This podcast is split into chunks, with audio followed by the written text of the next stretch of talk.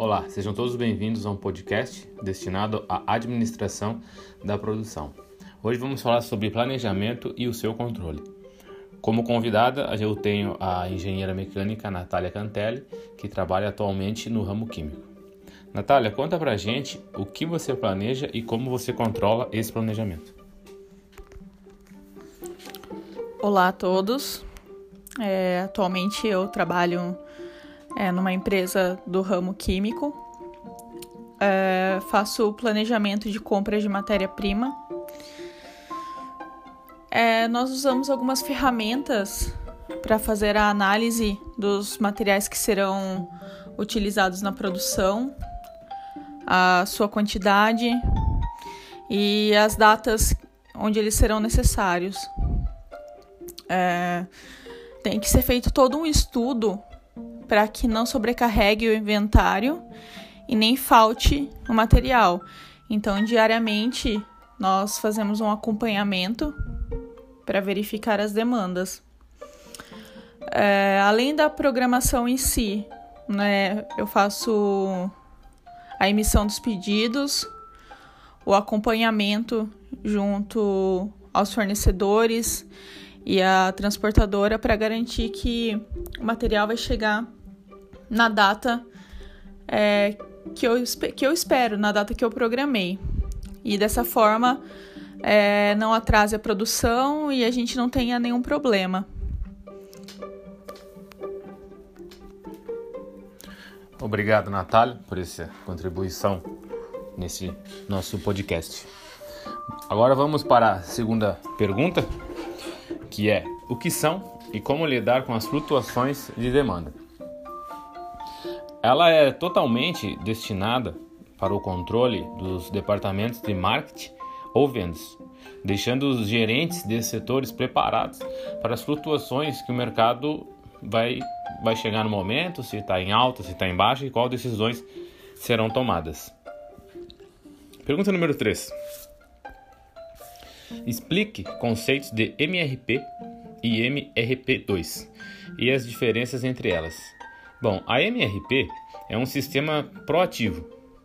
Ele evita é, o acúmulo de estoque, um estoque muito grande, sem a necessidade, deixando apenas os estoques de emergência, aquele produto mais crítico, aquele produto que mais vende. E o MRP2 é um sistema tecnológico, né, que ajuda, é um sistema automatizado, ele tem total ajuda no processo de decisão. É, ajuda gerentes, gestores, líderes a tomar a melhor decisão naquele momento com dados estatísticos, planilhas muito bem montadas para essa tomada de decisão. A diferença praticamente entre um e outro, MRP e MRP2, é que o MRP ele cuida muito da programação de estoque e o que será produzido. E o MRP2 tem isso da tecnologia da automação contribuindo, tendo total contribuição para a tomada de decisão que a empresa procura, se é uma decisão boa, se é uma decisão ruim, é, se é um momento bom, se é um momento errado, o que fazer, o que não fazer. Então, tendo dados, a ajuda, a contribuição da tecnologia, a decisão será a melhor do momento. Pergunta número 4. Cite e explique algumas técnicas JIT que são derivadas dos métodos de produção. Enxuta. Vamos lá. É, eu vou usar um exemplo da, na empresa onde eu trabalho hoje. É uma empresa siderúrgica e é a uma, o que a gente usa bastante é o uso do setup, a redução de tempo. Né? Todo mês a gente lança o setup do que está acontecendo. Vamos dar um exemplo. A gente cuida do, do, do tratamento térmico dos materiais. E cada material tem um ciclo e cada ciclo tem um setup. Ou quando deu problema de manutenção, tem um setup para manutenção. Tem problema de queda de energia, tem um setup para queda de energia. Para chegar no final do mês e ter todos os setups e ver o que precisa ser ajustado para futuramente não precisar, exemplo, teve uma parada, teve um problema no material.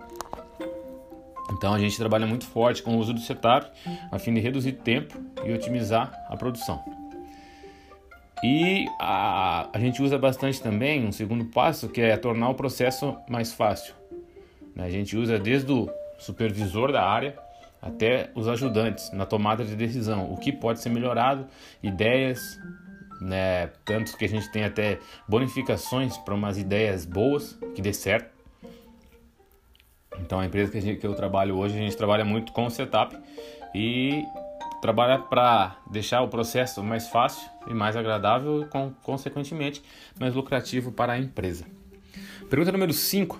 Compare o modelo tradicional com a produção enxuta e assinale suas vantagens e desvantagens. Bom, o tradicional, o problema é que eu vejo um problema, acredito que é, é a total responsabilidade e decisão da chefia.